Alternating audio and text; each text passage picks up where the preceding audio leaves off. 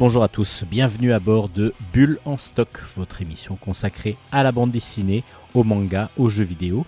C'est Stéphane au micro et nous sommes ensemble pour une heure, une heure afin que je vous présente et que nous vous présentions parce que je ne suis pas seul à faire l'émission. Évidemment, il y a Hélène qui va faire sa partie manga, à part que ben, ben vous en avez un petit peu l'habitude depuis les dernières émissions, on n'est pas ensemble là dans le même studio, on est en confinement, chacun de notre côté, donc Hélène fait sa partie manga de chez elle, moi je fais la partie bande dessinée de chez moi. Et puis bah, on essaye de monter tout ça pour vous faire une belle émission autour du 9e mars qu'on adore vous présenter. Pas de jeux vidéo aujourd'hui, mais en tout cas pas mal de contenu encore avec des BD qui devaient sortir. Donc euh, il faudra peut-être patienter pour les avoir, même sûrement patienter pour les avoir. Et puis bah, j'espère de bonnes découvertes pour vous. Alors Bulle en stock, ça commence très rapidement, tout de suite, juste après le jingle. On commencera comme d'habitude par la rubrique manga d'Hélène et ensuite on enchaînera sur la bande dessinée. Allez, à tout de suite, bonne émission à tous.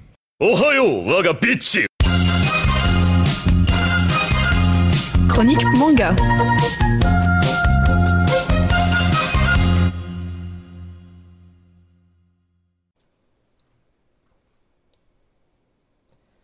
Bonjour et bienvenue dans la chronique manga de Bulle en stock, toujours présentée par la même personne, Hélène. J'espère que vous n'en avez pas marre de ma voix parce que vous n'êtes pas prêt de vous en débarrasser, en tout cas si vous voulez écouter les chroniques manga. Je n'ai pas envie de céder ma place tout de suite. Et j'espère bien que mon cher collègue ne compte pas se débarrasser de moi non plus. De toute façon, il va avoir du mal.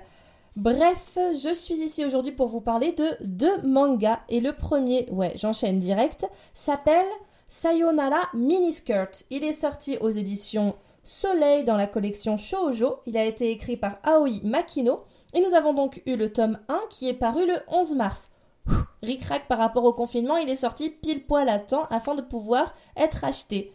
Et je, du coup, je l'ai en ma possession et il est absolument génial. Je vais donc vous le présenter. Alors, de quoi cela parle? Ça parle donc de la jeune Kamiyama qui débarque dans un tout nouveau lycée. Personne ne la connaît, euh, ou en tout cas personne ne croit la connaître alors qu'en fait c'est une superstar au Japon. C'est une idole qui a pour nom de scène Karen Amamiya. Donc son vrai prénom c'est Nina Kamiyama et son nom de scène Karen Amamiya. On voit une espèce d'anagramme, hein, ça se ressemble quand même un petit peu. Euh, elle s'est retirée de la scène parce qu'elle a été traumatisée des suites de l'attaque d'un fan complètement hystérique qui s'en est pris à elle. Je vais pas vous expliquer de quelle manière. Mais en tout cas, cette chose est arrivée, on le comprend dès le début du manga, et depuis elle a décidé de d'arrêter d'être ce qu'on appelle une idole. J'imagine que tout le monde ne sait pas forcément ce qu'est une idole dans la société japonaise, mais ne vous en faites pas, je suis là pour vous l'expliquer. Alors en fait, une idole, ce sont, alors ça, on dit une idole, mais ça peut tout autant être un homme qu'une femme, mais en règle générale, on parle quand même d'une idole. Donc je vais rester au féminin, mais ça peut donc très bien être un garçon. Oui, je me répète, mais c'est pour être sûr que tout le monde comprend. Euh, pardon. Une idol, c'est donc une jeune artiste qui signe un contrat pendant quelques temps, ça peut être quelques mois ou quelques années, avec une, avec une boîte euh, qui produit donc euh, des, des idoles et qui les balance dans les milieux du chant, de la danse, de la mode, enfin, ce n'est pas des chants séparés. En règle générale, une idole fait tout. Une, idole est sur tous les plans. Pendant un certain temps, on, la voit, on ne voit que les idoles d'une période sur toutes les surfaces, publicité, télévision, radio, etc. On n'entend parler que de ces idoles-là pendant un certain instant. Elles sont extrêmement donc médiatisées et elles ont par contre beaucoup de restrictions. C'est pas forcément facile d'être une idole, notamment elles n'ont pas le droit d'avoir d'histoire d'amour, de petite amie, elles ne peuvent pas décider elles-mêmes de leurs activités extérieures. Non, non, non, leur quotidien appartient à leur employeur et ça c'est très très compliqué. Et pourtant, ça reste quand même quelque chose que beaucoup de jeunes filles rêvent d'être alors que ce n'est pas un secret. On sait très bien qu'est-ce qui se cache derrière l'image des idoles. Les jeunes filles rêvent quand même de le devenir souvent et aussi les jeunes garçons. C'est aussi très fréquent en Corée du Sud et même en Amérique latine. Il existe maintenant des, des entreprises d'idoles en Amérique latine. Et en règle générale, elles sont recrutées euh, pour leur beauté quand ils sont encore de jeunes ados, pour leur physique. Et après, ils suivent une formation assez rude. Ils ont le rôle d'être donc forcément beaux, souriants et d'amener de la gaieté et un peu de bonheur à leurs fans. Donc Kamiyama était auparavant une de ces personnes, une idole.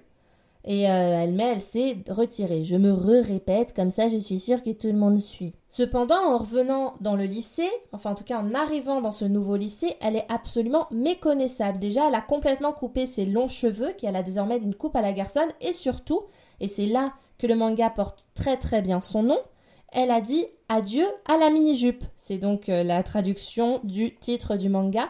Elle porte un uniforme pour garçon, c'est-à-dire un pantalon.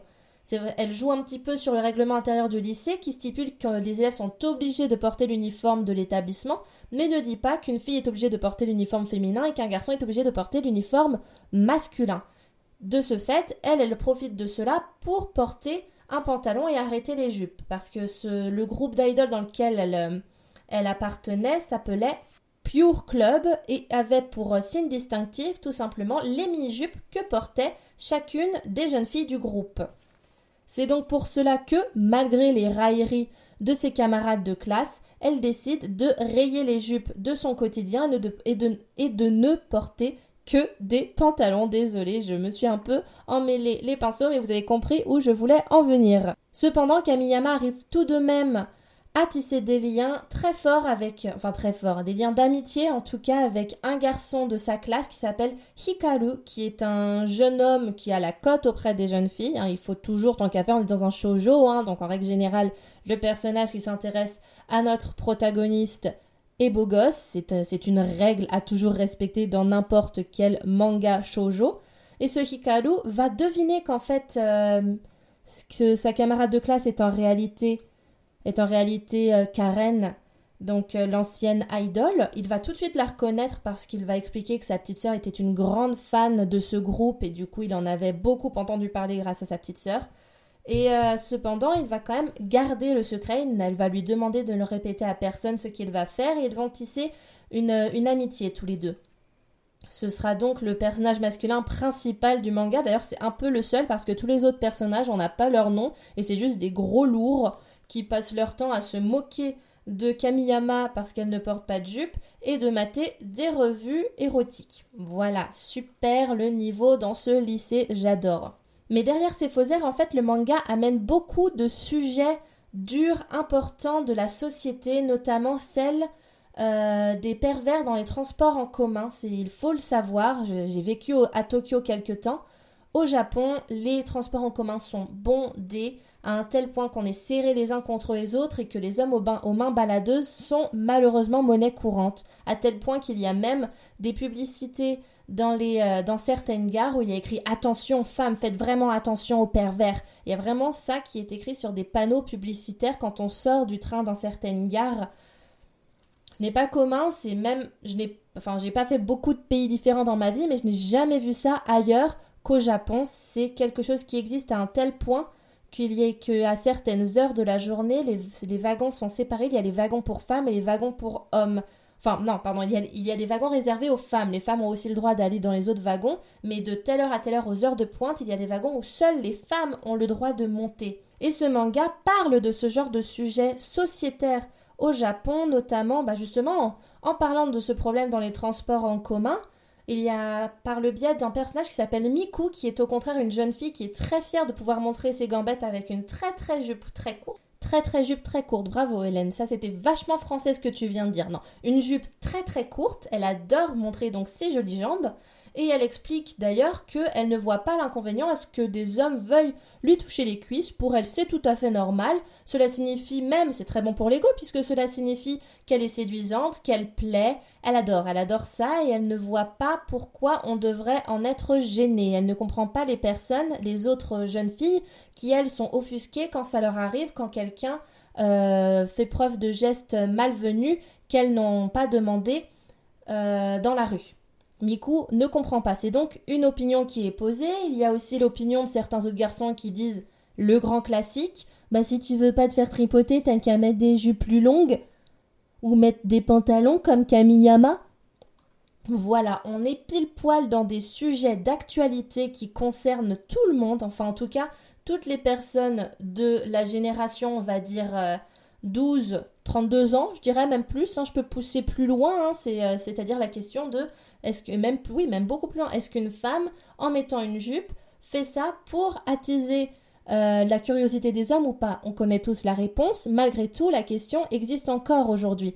Et ce manga nous la pose au travers des yeux d'adolescents qui en discutent ensemble dans leur classe. Et en cela, le manga est vraiment bien amené. Il nous pousse à la réflexion avec ces personnages qui ont vécu les uns et les autres des histoires différentes et qui, grâce à ça, expriment leur point de vue. Je trouve ça vraiment top. Qui plus est, les dessins, forcément, on est dans un shoujo, sont très beaux, ils sont raffinés.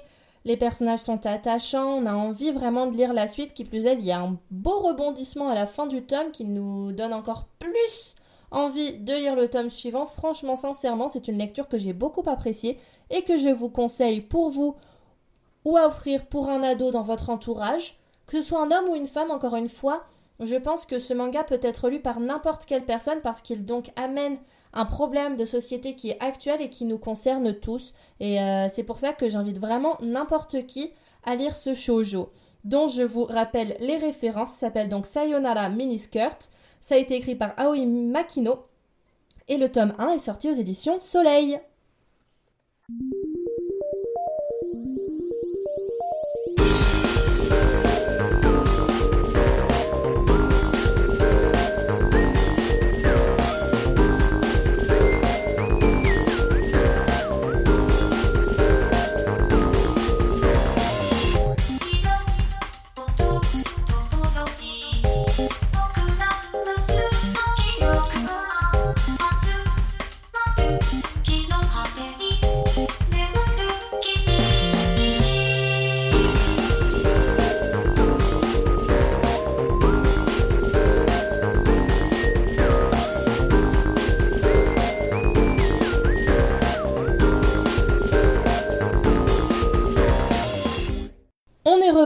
Sur le deuxième manga de cette semaine qui s'appelle Parasite amoureux. Le tome 1 est sorti aux éditions Delcourt Tonkam dans la collection Moonlight.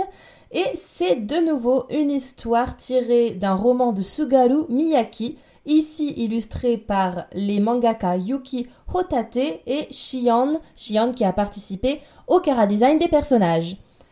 Euh, donc je vous ai déjà parlé de Sugaru Miyaki, ça ne sert à rien de vous le représenter si vous avez déjà vu, euh, si vous avez déjà écouté ma chronique. Pour ceux qui n'ont pas encore, euh, qui me découvrent avec celle-ci, je vais quand même vaguement vous parler. C'est donc un romancier japonais qui écrit des light novels, c'est-à-dire des, romans, des courts romans qui sont à l'intention d'un public plutôt jeune, c'est-à-dire entre, on va dire, 15 et 30 ans. C'est le public visé par les light novels et Sugaru Miyaki est très très connu dans ce milieu-là, il a sorti euh, trois excellents romans très récemment qui ont donc tous les trois été adaptés en manga et paru aux éditions Delcourt Tonkam récemment en France. Merci Delcourt Tonkam de nous avoir permis de découvrir ces chefs-d'œuvre qui sont à la fois en manga mais aussi en light novel Parasite amoureux et également en roman dans la même édition. De quoi est-ce que ça nous parle? Nous avons d'un côté un jeune homme de 27 ans qui s'appelle Kengo Koosaka. Il est chômeur et il a créé un virus qui se déclenchera le soir du réveillon de Noël. Il s'appelle Silent Night. Il attaquera tous les téléphones qui sont connectés à Internet au moment du réveillon et en fait les empêchera de passer un coup de téléphone, que ce soit par Internet ou par le biais de la carte SIM pendant 24 heures. C'était dans le but, c'est quelqu'un qui se sent très seul et c'était un peu dans le but de provoquer de la solitude chez d'autres personnes que lui. Oui, c'est un petit peu mesquin de sa part, mais bon, voilà, c'est un virus qu'il a créé. Un virus, c'est pas fait pour faire du bien en règle générale. Euh, le deuxième personnage s'appelle Hijiri Sanagi. Elle, elle a 17 ans, c'est une lycéenne qui est en décrochage scolaire complet et qui est passionnée par les parasites. Les parasites, c'est-à-dire les tout petits euh, micro-organismes qui ressemblent un peu à des insectes, qui vivent tout autour de nous qu'on ne voit pas, qui peuvent être mauvais ou bienveillants, c'est-à-dire on, ne pourrait pas survivre, je pense, si tous les parasites n'existaient pas aujourd'hui. Il y en a certains qui ne font pas de mal à l'être humain. Donc elle, elle est passionnée par, euh, par ce sujet et ne, ne lit que des revues, des magazines là-dessus. Elle ne s'intéresse à rien d'autre. Ils ont tous les deux un point commun, c'est-à-dire qu'ils sont en marge de la société. En fait, euh, Kengo, donc le jeune homme, a la phobie de la saleté, Monk, sort de ce corps, s'il te plaît. Il nettoie tout. D'ailleurs, quand on ouvre les premières pages du manga, c'est génial par rapport au contexte actuel. Euh, le personnage, on le voit se laver les mains, se les désinfecter, enfiler des gants, mettre un masque de protection et sortir comme ça et il est tous les jours comme ça et moi je me dis si ça se trouve d'ici trois semaines un mois on va être obligé de faire comme ce mec alors que lui c'est pour une phobie un toc il a ce toc il est malade et nous c'est parce qu'on n'aura pas le choix. Voilà voilà. Bref donc euh, le manga commence comme ça. Je me suis dit que c'était assez amusant. Je préfère le prendre à la rigolade plutôt que d'en pleurer que de que de tomber sur ces pages là en plein confinement donc ce premier homme donc a la phobie de la saleté et Hijili elle elle a ce qu'on peut ce qu'on pourrait appeler de la blémophobie. Et oui, j'ai décidé de vous apprendre un mot, j'ai cherché sur internet parce que ce n'est pas dit ainsi dans le manga, mais en gros la blémophobie c'est la peur du regard des autres et en fait, c'est pas tout à fait ça qu'elle a mais ça s'en rapproche. Hijili a peur de croiser le regard des gens mais justement parce que ça l'oppresse de se dire que les gens la regardent et elle déteste donc croiser leurs regards et elle a toujours du coup un casque sur la tête, ça lui permet d'oublier un peu le monde qui l'entoure et de se refermer complètement sur elle. Ce sont donc tous les deux des marginaux qui se sont retirés de la société et qui ont beaucoup de mal à, y rentrer. D'ailleurs, ils n'ont pas forcément envie. Euh, les, tous les séparent du coup parce qu'en raison de leur phobie mutuelle, ils n'auraient jamais pu se rencontrer euh, naturellement, on va dire. Non, non, non. C'est un homme qui s'appelle Izumi, qui va à la rencontre de Kengo et qui lui fait du chantage en lui expliquant qu'il est au courant de sa création du virus et qu'il pourrait très bien le dénoncer à la police parce que c'est un crime ce qu'il a commis. Et euh, il lui fait donc du chantage en lui disant que s'il veut ne pas être dénoncé, il faut qu'il euh, lit euh, et qu'il se lie d'amitié, pardon, qu'il se lie d'amitié avec Hijili. Alors en fait, on n'a pas trop d'informations sur la relation qu'il y a entre Izumi et l'ado. Est-ce que c'est son père? Est-ce que c'est un oncle? Est-ce que ça n'a rien à voir? Mais qu'il s'intéresse tout simplement à cette gamine? Est-ce qu'ils se connaissent d'un point de vue professionnel? On n'en sait rien. Mais toujours est-il qu'il la connaît très très bien et qu'il veut donc que Kengo euh, devienne ami avec elle afin de comprendre pourquoi elle est en décrochage scolaire, ou en tout cas c'est ce qu'il lui dit, lui fait croire. Est-ce que c'est la vérité? Hmm, On ne sait pas. Mais il ordonne surtout à Kengo de ne jamais franchir la limite. On imagine ne pas sortir avec elle, ne pas l'embrasser, quelle est la limite? C'est, en tout cas, c'est d'un point de vue amoureux de la chose, un point de vue charnel de la chose qu'il ne doit pas euh, franchir. Sur le coup, Kengo, il se dit non, mais il n'y a pas de risque, elle a 10 ans de moins que moi, faut arrêter, hein. Euh, franchement, je suis pas de ce genre de mec non plus, faut pas. Mais bon, malheureusement pour eux, enfin malheureusement ou heureusement, on ne sait pas trop, les deux se rapprochent, ils commencent à devenir un peu. Ils se comprennent, du coup, il y a une espèce de relation quand même amoureuse qui se crée entre eux, même s'ils ne l'assument pas trop, mais chacun oublie sa phobie quand il est avec l'autre. Elle arrive, elle peut même lui tenir la main sans qu'il soit complètement euh, tourneboulé. Elle, elle peut le, elle arrive à le regarder dans les yeux sans que ça la, sans que ça la hum, traumatise pendant une semaine.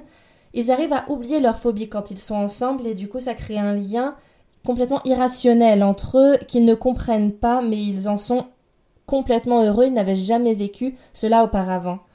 Euh, c'est, je dirais, un peu une hum, un tome de présentation. C'est une introduction à une énorme intrigue qu'on a vraiment envie de continuer tout de suite. Et, pour cela, bah, je suis bien contente d'avoir le roman dont je vous ai parlé au début de la chronique en ma possession parce que je vais donc pouvoir savoir ce qui se passe après sans forcément avoir à attendre le tome 2. Bien que le manga soit très très sympa, les personnages... J'aime beaucoup le car design des personnages, ils ont tous des petits traits sur le coin des yeux qui donnent un côté un peu... Euh, un peu fatigués, mais du coup ça les rend d'autant plus euh, réels parce que dans les mangas ils ont toujours l'air tellement tout net, tellement tout beau.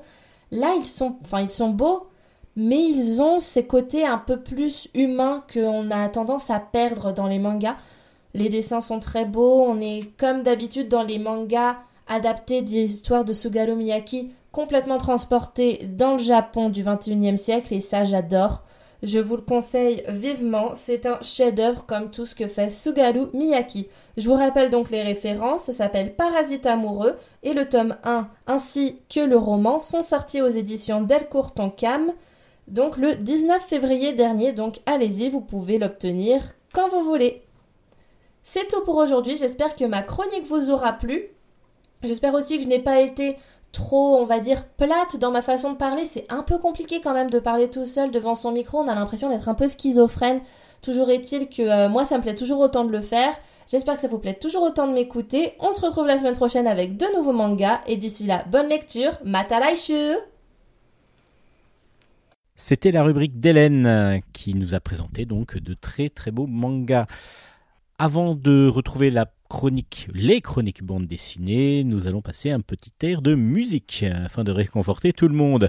Ça fait toujours plaisir, un petit peu de musique, ça égaye les cœurs. Allez, une pause musicale, on se retrouve juste après.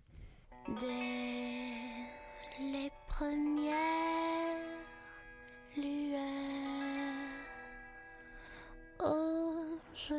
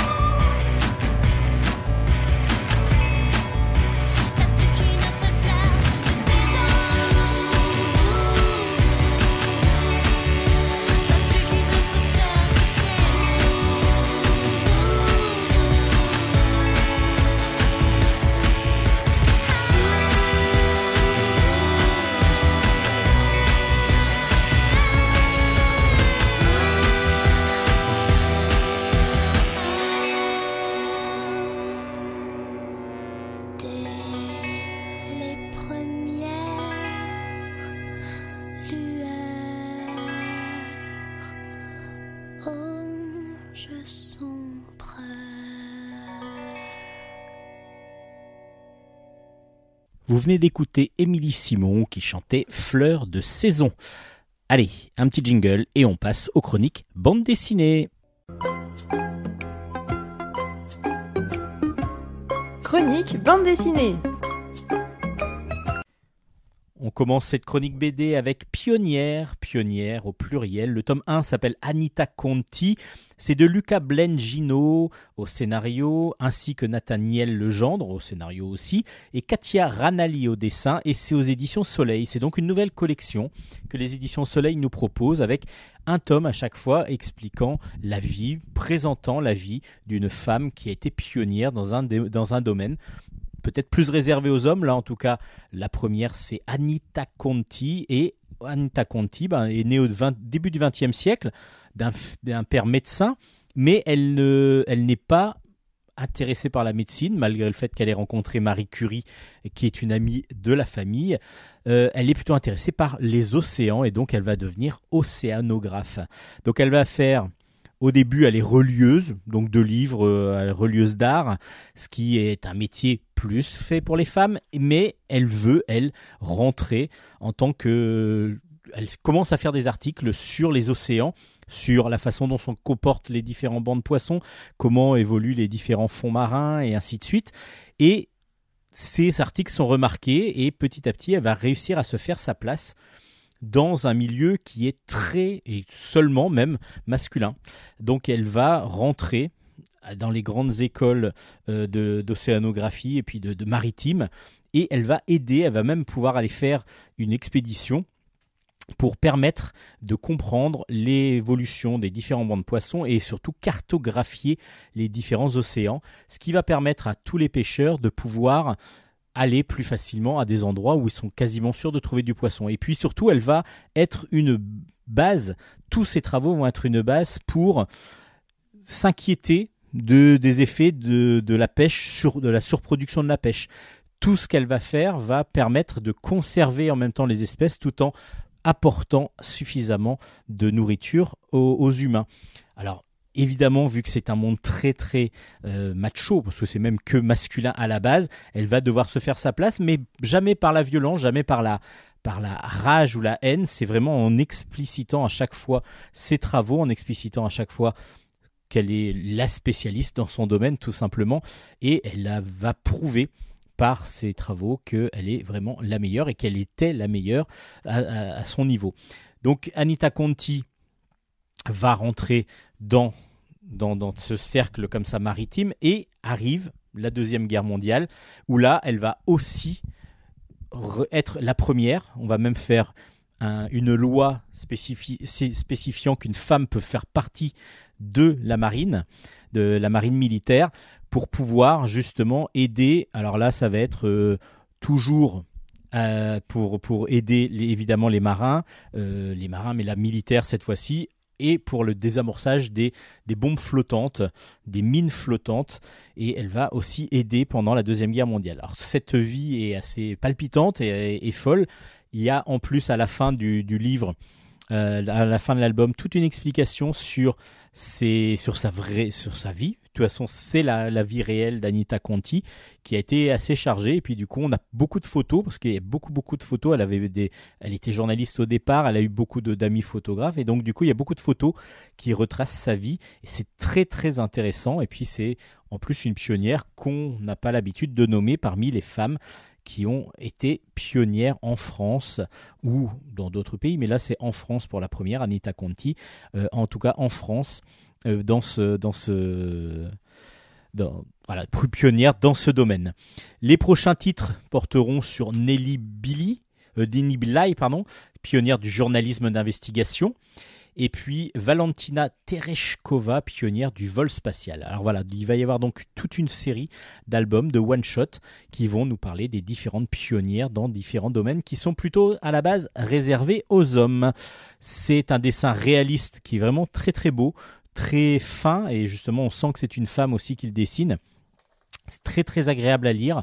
Et puis on découvre cette personne, enfin moi je la découvre en tout cas, j'ai vraiment découvert cette personne qui était euh, assez exceptionnelle. Et donc une vraie pionnière, comme on l'entend évidemment. Et puis, je voulais aussi vous parler d'un album, euh, alors un, pavé, un vrai pavé de 300 pages, qui s'appelle La Flamme. C'est de Gonzalez, euh, George Jorge Gonzalez, et c'est aux éditions Dupuis dans la collection Air Libre. Alors euh, là, c'est un ouvrage presque on est presque dans le livre d'art, tellement ben, il y a des choix graphiques, des choix de, de techniques en plus qui, qui, qui, qui sont divers suivant les pages que vous avez tournées. On suit euh, la vie, en fin de compte, du grand-père de, de, de, l'auteur, Jorge González, et de son père aussi, et puis du coup de lui aussi. Il y a toute une transmission comme ça de père en fils que l'on suit dans l'album. Pourquoi la flamme?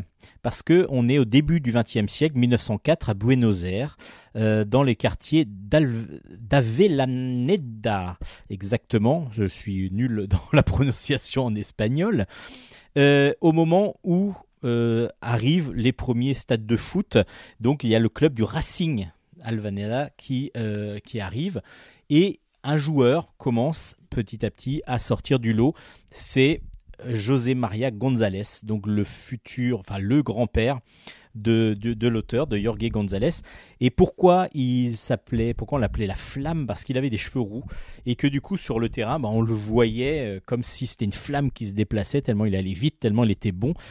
Ensuite, il y a tous les, hum, tous les passages où il va être demandé par un club plus grand pour pouvoir, euh, être dans un, meilleur club, pour pouvoir donc éventuellement euh, réussir sa vie en tant que, footballeur. Euh, son fils, par contre, le, donc le père de, de Jorge González, lui ne veut pas faire de foot. Et voilà, on a toute une succession comme ça de, de passages, de témoins entre père, fils. Donc c'est plutôt intéressant, donc c'est très autobiographique, mais par contre il y a un choix narratif qui des fois un petit peu troublant et déstabilisant par moment, et un choix graphique. Alors choix graphique, euh, on est vraiment sur de, de l'œuvre, euh, on n'est pas que sur la bande dessinée, parce que des fois il y a des planches où il va y avoir que des grands dessins euh, faits soit, soit au fusain, s'il y en a d'autres, on a l'impression que c'est du collage parce que les bulles ont été rajoutées en collage. Il y a, vraiment des styles différents. Et du coup, on est sur à chaque fois une découverte graphique, à chaque fois qu'on tourne une page, ça peut être troublant, ça peut être déstabilisant. Euh, narrativement, du coup, ça peut être aussi un petit peu complexe. C'est ce que moi j'ai ressenti par moments où euh, j'avais du mal à, me retrouver les différents personnages, surtout qu'ils ont chacun un petit peu des, surnoms par moment.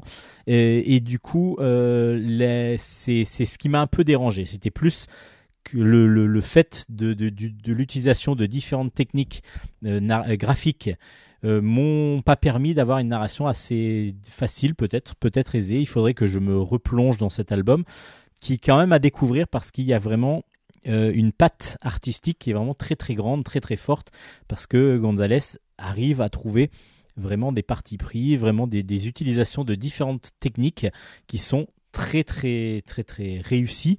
Euh, il y a le match de foot au début qui est vraiment euh, superbe et puis on a vraiment l'impression d'une vivacité même si c'est très sombre parce qu'il utilise beaucoup de fonds sous forme de fusain, de crayons de papier, enfin voilà, c'est assez sombre ou de couleurs, enfin de couleurs euh, sombres.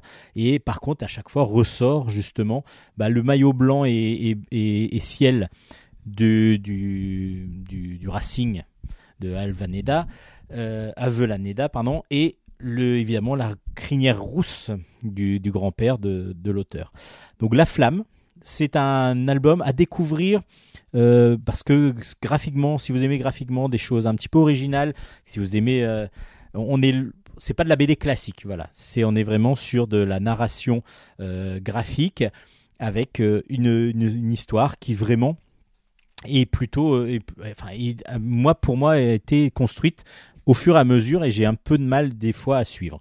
Mais après, à vous de vous faire votre opinion. Ça s'appelle La Flamme, c'est aux éditions Dupuis dans la collection Air Libre.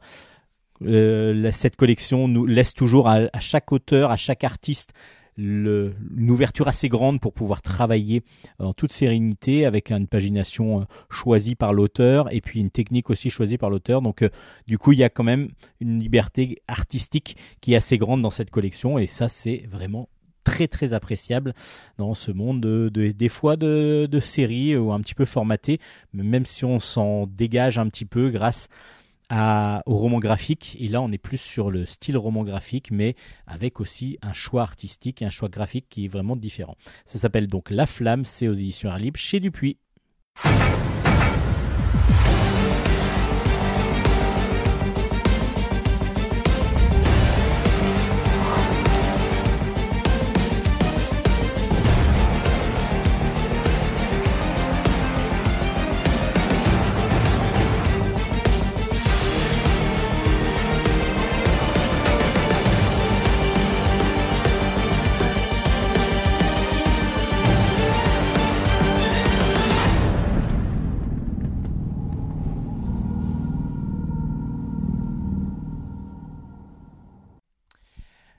Vous êtes toujours d'Ambulance Stock, vous êtes toujours dans la chronique bande dessinée et on passe cette fois-ci à Pobouille.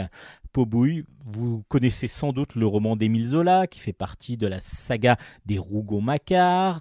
Et ben cette fois-ci, c'est adapté par Cédric Simon au scénario, enfin scénario donc à l'adaptation, et Eric Stalner au dessin. Évidemment, donc il y a un dessin très précis, euh, semi-réaliste, vraiment super drôle, super bien fait. C'est aux éditions des Arènes BD qui nous offrent comme ça régulièrement donc des albums d'adaptation. Euh, on avait déjà eu un album dans ce, type, euh, dans cette collection, pardon. La Curée, La Curée qui avait déjà été donc adaptée par ces deux mêmes auteurs. Et là, on continue donc dans les Rougon-Macquart avec euh, Pobouille. Raconte l'histoire d'Octave Mouret, euh, qui, euh, jeune, jeune homme, vient d'arriver sur Paris. Il arrive donc d'une petite ville de province et il a envie de réussir. Il a envie de réussir. Bon, pour ça, grâce à ses parents, il va pouvoir habiter chez les compardons, enfin en tout cas un couple d'amis vont pouvoir lui trouver un appartement. Et justement, on arrive dès le début de l'album, c'est vraiment le début de, d'Octave dans cette maison. Alors cette maison est divisée en, en 4, ou 5 niveaux. Et à chaque fois, donc en bas, il y a un magasin, un magasin de, tissus euh, qui s'appelle Au Bonheur des Dames, euh, qu'on va retrouver un petit peu après dans les Rougon-Macquart. Et puis ensuite, chaque étage à chaque étage, il va y avoir des appartements sur la gauche, sur la droite, quand vous regardez l'immeuble, et puis tout en haut, les, bonnes, les bonnes de, de la maison. Chaque dans chaque appartement, il va y avoir évidemment une famille et évidemment, il va y avoir des histoires entre toutes les familles. Il va y avoir en particulier ben, une famille, une femme qui veut absolument marier ses deux filles qui sont bonnes à marier justement, qui ont la petite vingtaine. Et donc du coup, elle va faire des fêtes, des soirées chez elle pour pouvoir euh, essayer de trouver le meilleur parti pour leur fille. Mais le l'oncle de ces, de ces demoiselles va pas s'en laisser compter parce qu'il y a une question de dot, etc., qui va rentrer en jeu. Et il va y avoir une femme, une veuve. Il y a voilà ceux, les, ceux qui à qui appartiennent l'immeuble, le grand-père qui à qui appartient l'immeuble, euh, dont, dont les, enfants, euh, donc la fille vit toujours avec lui, avec son beau, avec son, son gendre. Et du coup, euh, on, les, on les retrouve aussi. Et chacun, donc on va découvrir comme ça toute une vie toute une vie euh, grouillante, on va dire quasiment, euh, de, dans cet immeuble avec plein de personnages. Et puis on se dit, bah là, on va s'y perdre totalement. Là, euh, honnêtement, on va s'y perdre parce qu'il va y avoir beaucoup de relations entre tous les personnages. Octave, lui, va réussir à mettre son grain de sel un peu partout, va réussir à prendre sa place petit à petit. Et puis, il va y avoir des histoires de, de, sous, beaucoup de sous. Il va y avoir des histoires de sexe aussi, pas mal. Et donc, du coup, ben, on suit tout ça dans, dans, cette, dans ce superbe album. Mais on se dit, au départ, mais on va rien comprendre. À part que Eric Stalner et sans doute Cédric Simon ont trouvé une astuce absolument imparable et c'est génial. Et ça, je dois le faire remarquer absolument. Chaque immeuble, lorsqu'on le présente et même lorsqu'on voit l'immeuble en, face, de façade, on se dit tiens, c'est bizarre parce que chaque fenêtre a une couleur différente. Il y a du rose, il y a du jaune, il y a du vert, il y a du violet. Et puis on se dit, ben voilà, mais oui, il y a du bleu aussi. Mais qu'est-ce qui, pourquoi, pourquoi tant de couleurs? Et on va comprendre tout à fait pourquoi, parce que chaque famille va avoir une couleur spécifique. Comme ça, on va les reconnaître. On va savoir qui est qui. C'est-à-dire que régulièrement, quand même, je revenais parce qu'il y a une présentation de, de, de, la, de toutes les familles qui habitent dans cet immeuble euh, dans, dans le, au début de l'album. Donc, du coup, je revenais de temps en temps pour, pour être sûr de savoir qui c'était. Et puis une fois qu'on a compris, on, y va. Mais chacun, à chaque fois, est habillé de la même couleur. C'est-à-dire que une femme, la femme justement qui veut marier ses, ses, filles, est toujours en violet. Elle va toujours avoir une robe violette. ce qui fait que sa, ses filles aussi, et son mari aussi, même s'il est en costard, il va avoir un nœud papillon violet. Pareil pour ceux qui sont en jaune, pareil que pour ceux qui sont euh, en, bleu. Et c'est super bien fait. Donc du coup, ce, côté graphique, ce côté couleur super intelligent va nous permettre de comprendre tout de suite qui sont les différents personnages, qui sont les personnages qui, qui habitent, avec qui, et puis surtout, voilà, quelles sont les relations entre chaque personnage. C'est super bien fait, et donc du coup, on ne se perd pas du tout, alors que Émile Zola a pour habitude des fois de mettre beaucoup de personnages, et puis on peut s'y perdre, sauf quand on a une, une, voilà, une structure vraiment bien construite. Et là, graphiquement, bah, ce ce choix graphique et ce choix de couleur fonctionne super bien. Et puis comme je vous disais, on est sur un très bon dessin réaliste d'Eric Stanler, mais qui va pousser son, son réalisme des fois vers la caricature, ce qui donne un semi-réaliste par moment, parce que les, y a certains, personnages qui sont grossiers, un petit peu, euh, un petit peu euh, voilà, qui, qui, en disent beaucoup, qui, disent beaucoup de, de, pas d'insanité, mais euh, qui, qui, vont dans leur langage être un petit peu grossier, un petit peu vulgaire. Et du coup, il va le représenter aussi, caricaturer un petit peu pour pouvoir grossir les traits un peu négatifs de ces personnes. C'est super bien fait, super intéressant. Euh, du coup, ben, on redécouvre Émile Zola. Moi, j'étais pas fan d'Émile Zola parce que comme beaucoup, on a été obligé de lire du Émile Zola en cours et du coup, lorsqu'on est obligé de lire, bah ça nous plaît pas. La plupart du temps, c'est un peu ça. Lorsque c'est une contrainte scolaire, ça nous plaît beaucoup moins que lorsque c'est un choix personnel et que l'on ait envie de vraiment le, lire. Et donc, du coup, Pobouille, bah là, je l'ai redécouvert. Je l'avais, je l'avais survolé à l'époque, si je me rappelle bien. J'avais pas obligatoirement apprécié. J'avais, ça, ça m'était tombé des mains. Et là, Pobouille, j'ai vraiment adoré l'adaptation en bande dessinée.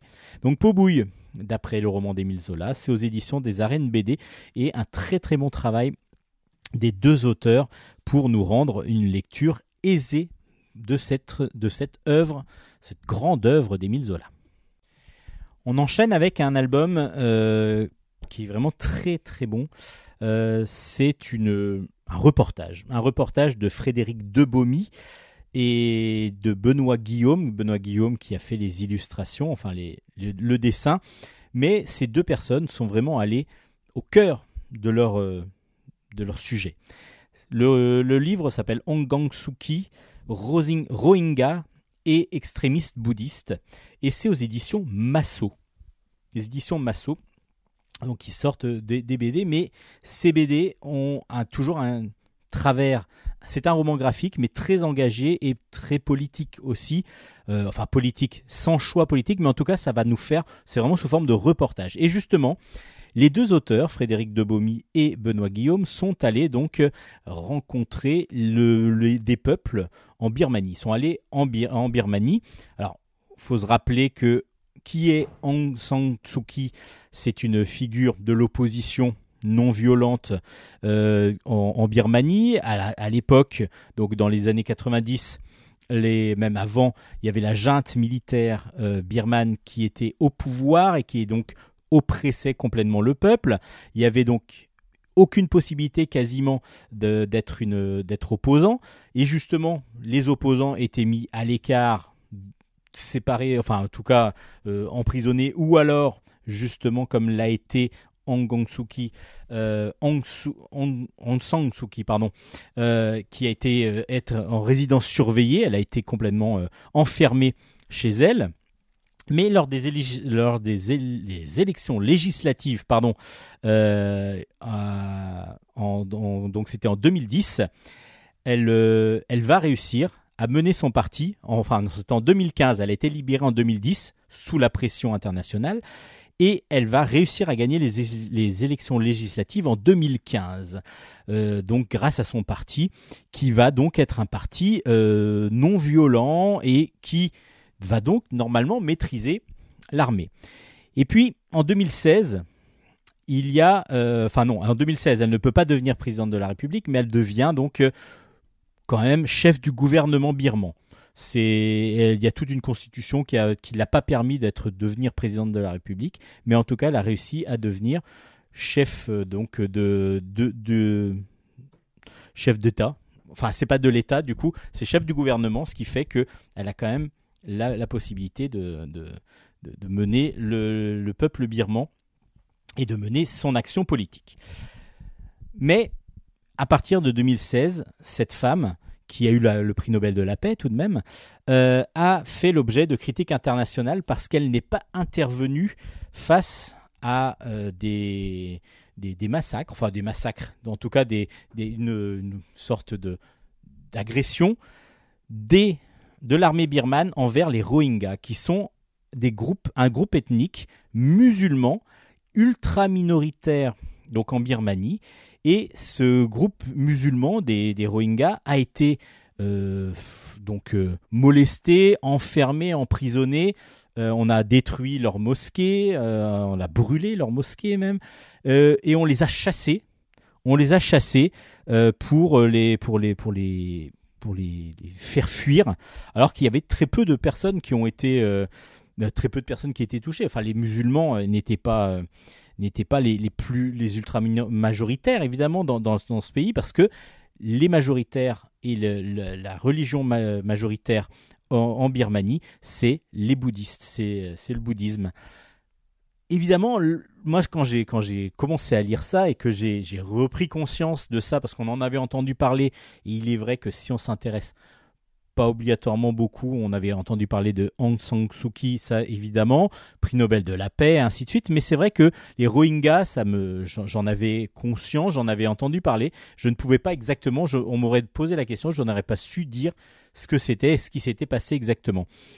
Et pour beaucoup, la religion bouddhiste, c'est une religion de paix, vraiment de fraternité totale avec la nature et avec les autres, comme doivent l'être normalement toutes les autres religions, mais il est vrai que les bouddhistes, on a vraiment cette impression de sérénité et de, respect de tout le monde, de la nature, et puis euh, d'être proche de tout le monde. Et en fin de compte, il existe des extrémistes bouddhistes aussi, et c'est ce que va nous raconter euh, ben, justement Frédéric de Bomy et Benoît Guillaume. Ils se sont rendus en Birmanie et ils ont fait tout un reportage, et c'est ce reportage-là qu'on suit. C'est-à-dire qu'on suit les deux auteurs en Birmanie, voir les différentes personnes qu'ils vont interroger et pour comprendre ce qui s'est passé exactement. Donc vous allez avoir tous les tenants et les aboutissants, même si les extrémistes bouddhistes, on, a du mal à les contacter parce que justement, euh, petit à petit, le gouvernement de Aung San Suu Kyi essaye de bloquer ces extrémistes bouddhistes qui sont évidemment euh, dirigés en plus et qui ont la- l'armée l'armée, euh, l'armée birmane avec eux.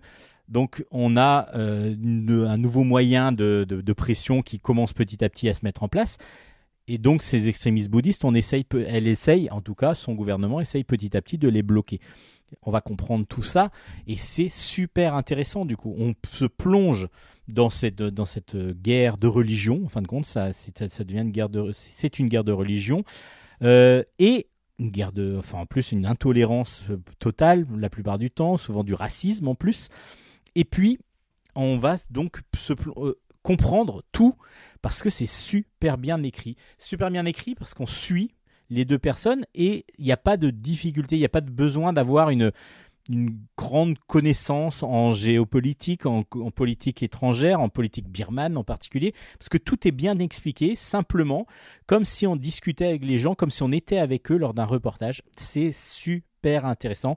C'est très très évidemment, il y a beaucoup beaucoup de choses, beaucoup d'informations. Euh, c'est vraiment très très très prenant. On est vraiment sur, un, sur quelque chose qu'on va pas pouvoir lire euh, comme ça en se disant tiens je vais m'amuser deux secondes. Euh, c'est pas du tout le, type d'ouvrage, mais par contre c'est un ouvrage qui fait réfléchir et qui fait surtout connaître une situation qui est pas encore euh, qui qui pas encore finie, loin de là.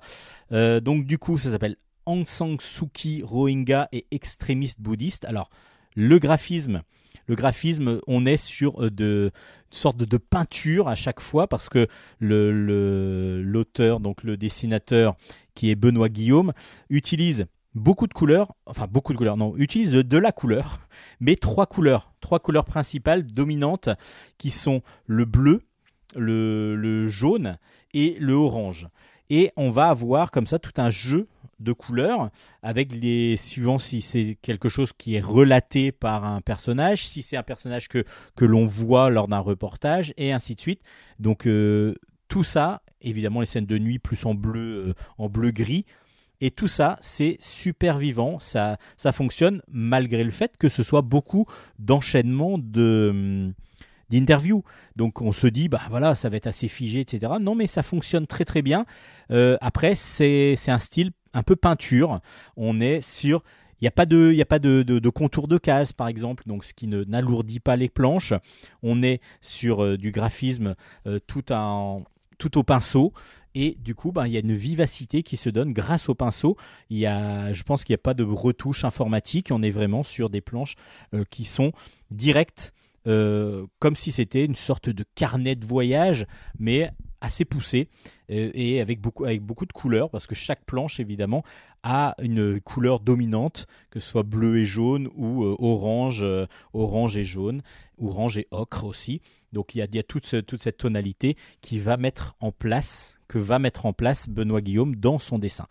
Vraiment un album très très intéressant, un, en plus qui va nous faire réfléchir, qui va nous faire connaître où en tout cas approfondir notre connaissance, si vous la connaissez déjà, la situation qui se passe en Birmanie. C'est vraiment un album essentiel si vous aimez comme ça les, les livres autour de la politique, géopolitique, et puis des bons ouvrages qui sont didactiques en même temps parce qu'on se prend tout de suite, on n'a pas besoin, comme je vous disais, de connaissances essentielles pour pouvoir démarrer la lecture de cet album. C'est vraiment un très très bon album.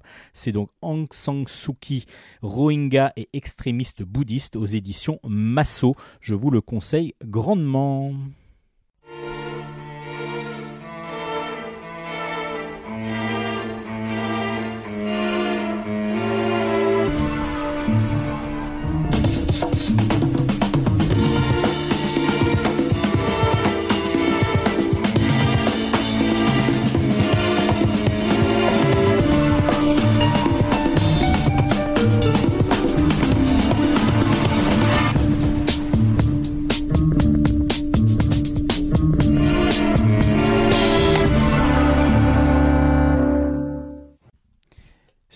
Des chroniques BD dans Bulle en stock, euh, Bulle en confinement devrais-je dire en ce moment, avec les aventuriers du Transval. Le tome 2 s'appelle Les mystérieuses cités d'Orphir. C'est de Jean-Claude Bartol au scénario, Bernard Collet au dessin, et c'est aux éditions Glénat. Donc, pour euh, lire le deuxième tome des, aventures, euh, des aventuriers du Transval, je vous conseille tout de suite de lire le premier, parce que si vous lisez tout de suite le deuxième, vous aurez pas mal de choses que vous ne comprendrez pas. Alors le Transvaal, c'est quoi? C'est une, on est au début du XXe siècle et c'est une, une république indépendante d'Afrique du Sud qui euh, donc euh, petit à petit est convoitée de plus en plus parce qu'il y a une grosse gros gisement d'or donc convoité d'abord par euh, est convoité de plus en plus par les Anglais donc les Anglais font la guerre pour pouvoir récupérer le Transvaal et ils vont faire la guerre là euh, au début du XXe siècle contre les Boers. Les Boers sont eux des, des, des, colons qui sont venus d'Europe pour travailler et pour vivre au Transvaal. Donc euh, ces Boers qui sont donc venus d'Europe vont devoir lutter contre l'invasion anglaise. Les Boers sont en bonne compagnie avec les Africains du, du Transvaal. Il travaille et justement on suit euh, dans le, dans le premier tome une, un ranch où euh, ben, tout le monde travaille ensemble dans, dans, un, dans, dans, la meilleure harmonie et justement les Anglais vont, enfin en tout cas les Anglais via en tout cas un cruel euh, tueur, Rex Sullivan, va enlever, va détruire d'abord le ranch et va enlever Madame Harpels. Madame Harpels est une femme qui vit donc dans un ranch avec ses enfants et donc euh, toute, euh, toute, une population qui, travaille pour elle. Et elle va être enlevée et tout le monde va être décimé dans le ranch. On suit ensuite l'arrivée de Pete et de Bortiz, euh, de pardon, un Américain et un Français qui sont là, eux, plus pour gagner de l'art, pour, pour trouver de l'or. Ce sont des chercheurs d'or parce qu'ils ont une mission. Alors la mission a été euh, de par le par le président en fuite du, du, Transvaal a été de retrouver les 250 euh, kilos d'or qui ont été 250 tonnes pardon pas kilos qui ont été cachés euh, pour qui sont donc en fin de compte le trésor du Transvaal le vrai trésor du Transvaal et ils ont été chargés par ce président en exil de le retrouver Va donc s'en suivre bah, pas mal de choses. Donc euh, déjà, on va suivre nos deux, nos Pete et Ortzi. euh, dans, ils arrivent par le train avec pas mal d'anglais et de soldats anglais en particulier. Et le train va être attaqué par un trio dont une femme, ah, une femme qu'on va découvrir être Marlene Har- Harpels, donc la grande, fille du, du ranch Harpels. Elle va enlever les deux hommes parce qu'elle euh, voilà, elle va enlever les deux hommes. On va comprendre petit à petit pourquoi, hein, vous inquiétez pas. Et ensuite, ils vont partir vers le ranch, euh, tous trois, et ils vont découvrir le ranch complètement décimé. Pourquoi il y a eu, euh, pourquoi les, femmes, euh, enfin Madame Harpels et ses enfants ont été enlevés, et pourquoi euh, il y a eu comme ça une tuerie complète, c'est parce que Monsieur Harpels, lui, était chargé de convoyer, justement, de cacher le fameux trésor, les 250 tonnes d'or du Transvaal. Monsieur Harpels a disparu. Seule Marlene a eu écho et sait normalement où son père devait mettre le trésor. Et donc voilà, parti avec plein d'aventures. Euh, Il y a plein de rebondissements. Il y a plein de choses qui se passent. Donc là, il va y avoir une sorte de course-poursuite parce que tout le monde convoite le, le trésor, évidemment, mais euh, pas, pour les bonnes, pas pour les mêmes raisons. Et puis, ben, il y a toujours cette guerre euh, anglaise contre le Transvaal qui petit à petit euh, se met en place et qui surtout est latente tout le temps. On ressent une grosse pression des personnages qui, que doivent subir les personnages. Donc dans ce deuxième tome, on, poursuit les péripéties de, de- ces trois aventuriers que, que l'on apprécie de plus en plus, euh, comme Pete et Ortzi euh, apprécient de plus en plus la, la beauté de Marlene. Et petit à petit, ben, on suit, on prend vraiment en empathie ces trois personnages. Alors, faut savoir que ça se passe vraiment dans une région, dans, dans, dans un, dans, un, dans une confrontation qui a existé. C'est vraiment très historique. Et la preuve, on croise même Winston Churchill dans l'aventure, qui était à l'époque reporter pour euh, pour le pour New York, euh, pour pour les pour le journaux de New York. Donc du coup, Churchill euh, pour les journaux anglais, pardon. Churchill est donc sur place dans le Transvaal parce qu'il fait des reportages là-bas. Il n'est pas encore l'homme politique évidemment que l'on connaît, mais en tout cas, il, euh, il est là et on le rencontre plusieurs fois dans les deux albums. C'est une aventure vraiment euh, ben, un, western qui se passe dans un autre univers que ce qu'on connaît d'habitude dans le western. Donc c'est vraiment très très bon pour ça. Déjà, on voit des décors absolument somptueux euh, de, de Collet. Et puis le dessin réaliste de Collet est très dynamique et fonctionne plutôt très bien. Après, voilà, le, le, on est vraiment dans des rebondissements réguliers, on est vraiment dans une bonne aventure. On espère, moi j'espère en tout cas, de grandes. enfin, avec. euh, J'espère que la suite voilà, vraiment va, va, va être excellente parce que du coup, pour l'instant, les deux premiers tomes nous tiennent en haleine très facilement. Ce sont des grandes cases, donc il y a beaucoup de, de descriptions en plus graphiques, ce qui est très très agréable. Et puis, les personnages sont, comme je vous dis, euh, assez empathiques. On, tombe vraiment en sympathie avec eux assez facilement. Donc, Les Aventuriers du Transvaal, le tome 2 est sorti et c'est vraiment une bonne réussite, une bonne série que je vous conseille grandement.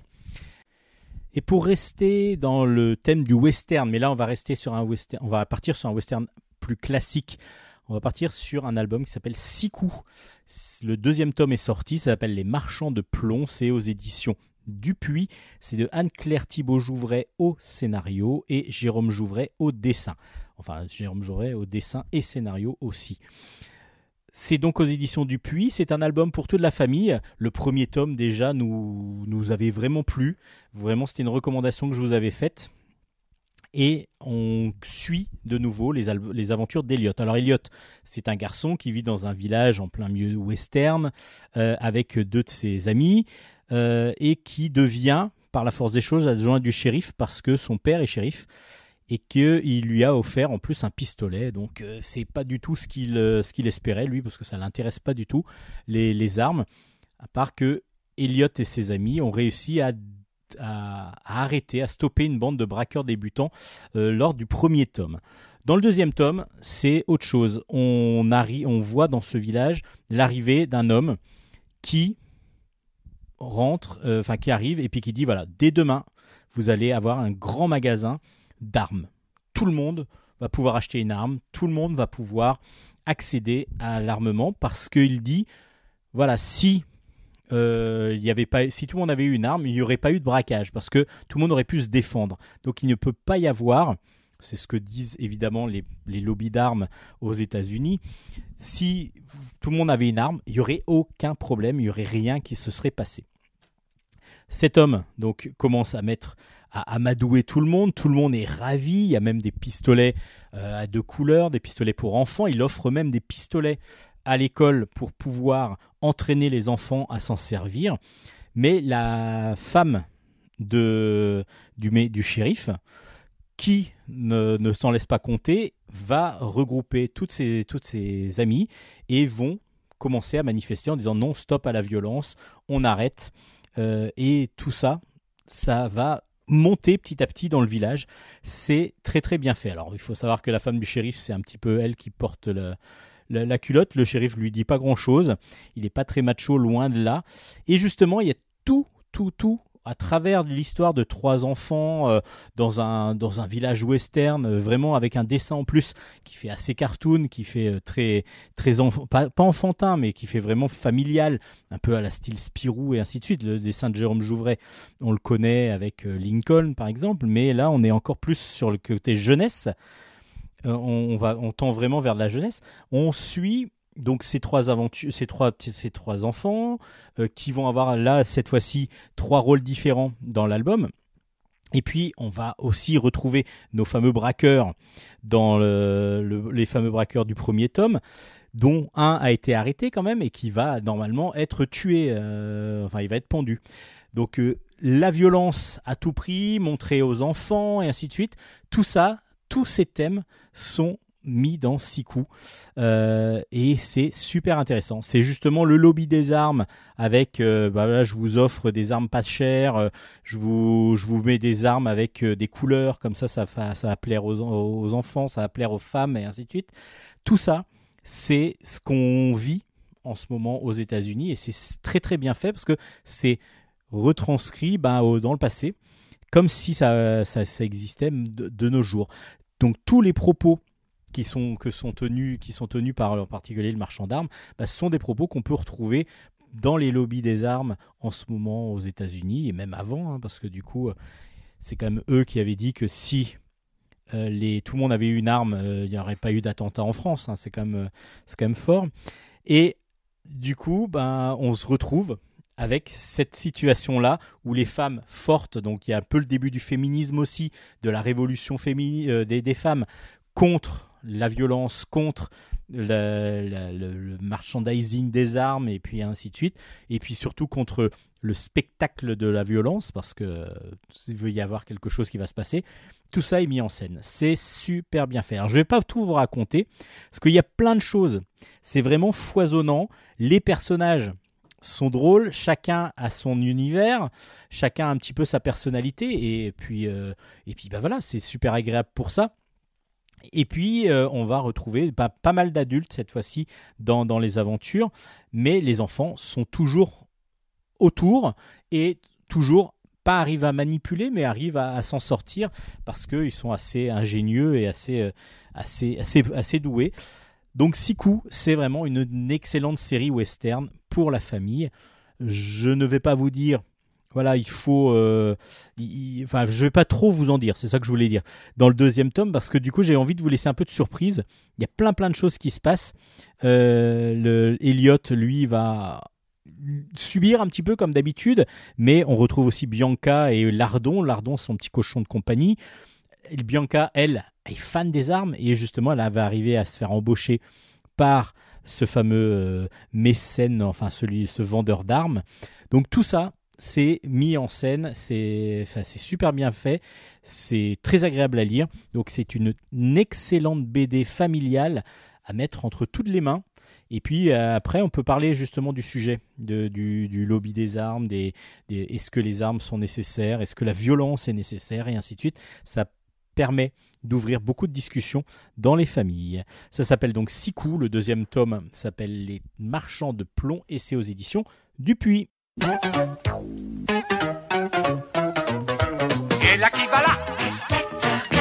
Et là, ça va pas? Oh là, je suis là. C'est moi que voilà. Ça va être la joie.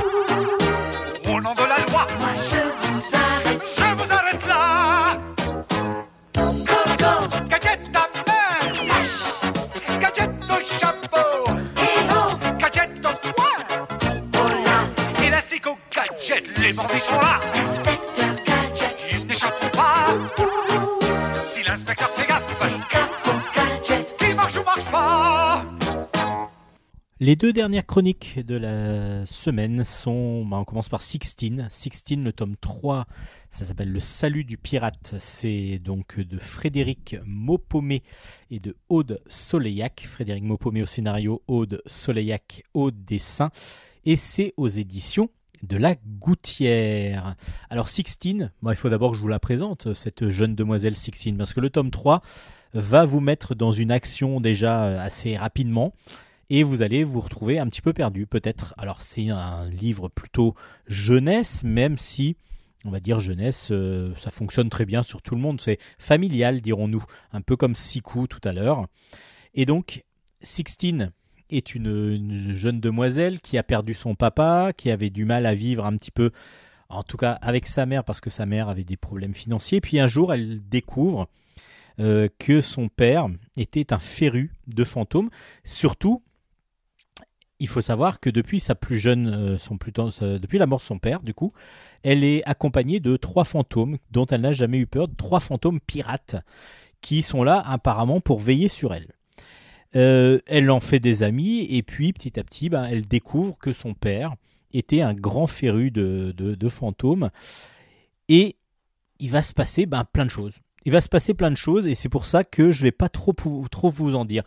On est vraiment sur un album, sur une série, parce qu'on va parler plus de la série, sur une série fantastique avec euh, une, une gamine vraiment très, très fougueuse euh, qui vraiment n'a peur de rien au départ et puis qui va être accompagnée par ses amis pour pouvoir, euh, euh, vaincre un petit peu, enfin passer les différentes étapes qui, vont lui, les différentes péripéties qui vont lui arriver. Par que là, dans ce troisième album, justement, elle se sent pas délaissée, mais il faut qu'elle qu'elle arrive à un petit peu s'isoler pour pouvoir euh, vaincre tout ce qui lui arrive. Parce qu'en fin de compte, il y a toute une grosse affaire familiale derrière, derrière ce- ces fameux, ce- ces fameuses VHS, ces fameux livres qu'elle trouve de son père. Et puis surtout, il y a quelque chose avec le libraire qu'elle va, euh, à qui elle va demander pas de l'aide, mais en tout cas des livres autour de la magie et autour des fantômes. C'est, ce personnage-là est aussi assez central dans le, dans, le déroulement de l'histoire. Donc je vous en dis pas trop parce que j'ai pas trop envie de spoiler. Euh, sachez juste que là, ben, Sixteen et ses amis étaient réfugiés dans le sous-sol de la maison, poursuivis par, je vous rappelle, un loup, enfin un chien des ombres dans le deuxième tome. Et là, comment vont-ils s'en sortir? Bon, assez facilement, à vrai dire, mais euh, c'est surtout la suite. Sixteen veut découvrir de plus en plus sur son passé, sur sa famille, et tout ça, c'est encore un gros imbroglio qui s'offre à elle et elle a besoin vraiment plus de, de, de, de enfin, le relationnel est de plus en plus difficile avec elle parce qu'elle a besoin de s'isoler, de comprendre et surtout elle a une sorte de haine et de rage contre son, ses, ses, ses ascendants. Sixteen, c'est vraiment une très très bonne, euh, un très très bonne euh, BD d'action, très très bonne BD en même temps qui joue beaucoup sur les relations entre les parents, les enfants, les adolescents en particulier, parce que Sixteen, on la rencontre quand elle est petite au départ, dans le premier tome. Et puis petit à petit, eh ben, elle va grandir. Donc du coup, euh, la relation euh, est de plus en plus difficile avec sa mère en particulier. Enfin, avec sa mère de toute façon. Et puis même avec ses amis. Là, elle se fâche assez rapidement. Et justement, Martin et Sophie, qui sont ses meilleurs amis, vont devoir un petit peu s'éloigner d'elle parce que ça va pas obligatoirement, enfin elle en tout cas s'éloigne d'eux euh, assez trop facilement même peut-être. Donc le troisième tome continue avec grand grand plaisir cette série, sachant qu'il y aura qu'un un quatrième pour boucler euh, vraiment l'histoire complète. et pour euh, comprendre tous les tenants et les aboutissants, qui est Sixtine en fin de compte, d'où elle vient et qui sont ses, ses elle, descend de qui en fin de compte, qui sont ses, ses aïeux? Euh, son père, son grand-père éventuellement, sa mère et ainsi de suite. C'est très très bien fait, le dessin en plus est super dynamique, plein de couleurs. On a vraiment un dessin un peu style cartoon mais qui fonctionne excellemment. Euh, vraiment une petite, vraiment une belle belle réussite graphique avec beaucoup de couleurs et donc c'est vraiment très très agréable à lire. Je vous conseille quand même de lire les trois premiers, enfin les deux premiers d'abord, ensuite pouvoir enchaîner sur ce troisième tome avant de, conclure tous ensemble avec cette très bonne série qui s'appelle Sixteen lorsque le quatrième tome sortira. Sixteen, c'est donc le troisième tome qui est sorti aux éditions de la Gouttière. Et le dernier album que je vais vous présenter cette semaine, c'est Azaki. Le tome 2 est sorti, s'appelle Malmoria. C'est de Nicolas Jarry au scénario, Maconi au dessin et Vincent Powell aux couleurs. C'est aux éditions Soleil, c'est dans la collection Jeunesse. Alors c'est une aventure vraiment, euh, ben pareil, euh, un petit peu pareil que Sixteen. Là c'est vraiment de la grande aventure, beaucoup d'action. On est dans un système un peu de manga. Euh, on est vraiment dans même dans un dessin qui des fois est un peu matiné de manga. Alors on suit qui? On suit Azaki. Ben, Azaki, c'est un, jeune homme, qui, un garçon, qui est dans, dans une forêt, qui habite seul dans une, dans une cabane en forêt, et qui a perdu ses parents. son père et sa mère ont été enlevés. En tout cas, ont disparu. Oui, ont été enlevés, on peut dire ça. Et euh, lui euh, doit défendre. Donc, est devenu un petit peu le maître de, chez lui. Et en même temps, il veut retrouver ses parents. Euh, ses parents ont été enlevés par une sorte de de grand ballon dirigeable et, du coup, euh, il est allé dans, la premier, dans le premier tome, il est allé à, leur recherche parce que lui-même a été attaqué par ces fameux ballons dirigeables, donc il a été obligé de se défendre et d'aller jusqu'à la ville où euh, se rendaient les, ballons pour essayer de retrouver son père. Il n'a pas retrouvé son père, à part qu'il a réussi à retrouver une bande de, jeunes, de jeunes gens euh, de son âge qui ont tous des pouvoirs. En tout cas, il y en a un qui est très très fort euh, et qui est, qui est très, très combatif, un petit peu comme Azaki qui lui a des préceptes de, de combat. Euh, il y a une magicienne et puis il y a une, une comment dire une sorte de, robot alors dont on avoue comprend la, le vécu dans le premier tome et là justement ils sont toujours à la recherche de, leur, euh, de, des parents d'Azaki, mais surtout lorsque ce groupe euh, maintenant fait partie, qui fait, dont, fait partie euh, Azaki se, se, regroupe, c'est-à-dire que maintenant il fait partie des rôdeurs d'Oranos. donc c'est cinq personnes qui, avec leurs différents pouvoirs, vont pouvoir, vont pouvoir éventuellement venir en aide aux, plus démunis. Là justement, il y a un petit être, une sorte de, petite, de petit singe euh, enfin, en tout cas, c'est un, c'est un personnage, ouais, euh, forme de petit singe, qui vient d'être, euh, qui a réussi à échapper, pareil encore, à l'enlèvement de ses parents et de toute sa, toute sa tribu. Donc, ils vont demander, il va, il arrive et il vient demander l'aide aux cinq rôdeurs d'Oranos. Qui dit enlèvement dit, ben, pour Azaki, peut-être que si ça a été, s'ils ont été enlevés, peut-être que c'est les mêmes qui ont enlevé mes parents. Donc, il est, il a un gros espoir et justement, ils vont aller vers, euh, vers une nouvelle ville où Azaki, enfin, comment la, la, magicienne qui, euh, qui s'appelle euh, Gami se dit oula, là je connais, je sais où on va là, c'est de là, c'est la ville où je, où je suis né et où ma mère est la chef des magiciennes. Donc c'est une ville que de magie, avec une école de magie, et ils vont devoir donc enquêter. Donc Gami va devoir retrouver sa mère qu'elle ne veut pas voir et on va comprendre pourquoi. Et puis les autres vont devoir se faire enrôler dans une école de magie afin de pouvoir enquêter discrètement. Alors ça devient très drôle à certains moments et puis après on va comprendre comment euh, qui est Gami, comment elle en est arrivée là. Et puis surtout, est-ce qu'ils vont trouver, est-ce qu'ils vont réussir à trouver les parents et du, petit, euh, du petit être en forme simiesque, dirons-nous, et les parents d'Azaki. Donc c'est de la grande aventure, c'est vraiment comme un, petit peu comme euh, du, du, Naruto, du Dragon Ball, on est un peu sur ce système d'enchaînement d'aventures qui vous permettent, ou alors euh, One Piece, qui vous permettent à chaque fois d'avancer et de connaître les personnages. C'est super bien fait. Le dessin comme je disais, euh, un petit peu à la manière des, mangas, euh, avec des, personnages qui ont des corps assez fluets et en même temps des têtes assez grandes, pour certains, en tout cas pour Maggie, pour, pour pardon. c'est super bien fait. Et puis c'est très très très très vif, très très rapide dans la lecture, dans le dans le déroulé, ça fonctionne superbement bien. Donc pour tous ceux qui aiment par exemple les shonen, c'est vraiment un bon euh, un bon parti pris, vraiment un bon un bon transfert entre le shonen et euh, la bande dessinée franco-belge. Azaki aux éditions Soleil, le tome 2 est sorti et c'est une bonne réussite.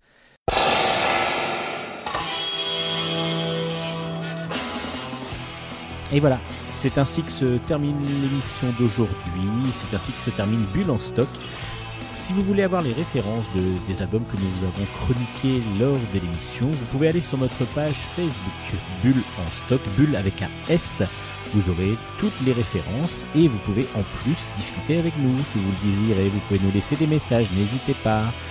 Ensuite, vous pouvez aussi allez podcaster l'émission. L'émission est podcastable sur toutes les, euh, toutes les plateformes maintenant. Et on voudrait remercier surtout d'Ambulance Stock, ben, Radio Grand Paris, qui est notre radio officielle maintenant de diffusion. Et remercier Nicolas qui en est son patron, son chef. Son chef donc Nicolas. Merci à toi. Allez, je remercie Hélène pour cette belle chronique BE manga, pardon, j'allais dire BD, mais c'est elle qui fait le manga. Euh, et puis ben, j'espère qu'on se retrouve la semaine prochaine, on sera encore confiné et donc ben, on va essayer de vous faire encore penser un petit peu au 9e art, même si c'est un petit peu bloqué en ce moment, mais il y a toujours possibilité soit d'aller vers des plateformes qui proposent des livres gratuits en ce moment, soit euh, des librairies, des librairies indépendantes qui petit à petit essayent de se remettre en route avec des livraisons et éventuellement des retraits euh, avec parcimonie évidemment de leur stock. Donc allez voir sur euh, les librairies indépendantes, vous allez peut-être pouvoir récupérer des bons albums de bande dessinée. Allez, on se dit à la semaine prochaine. Merci d'avoir écouté. Bye bye bye. Ciao ciao.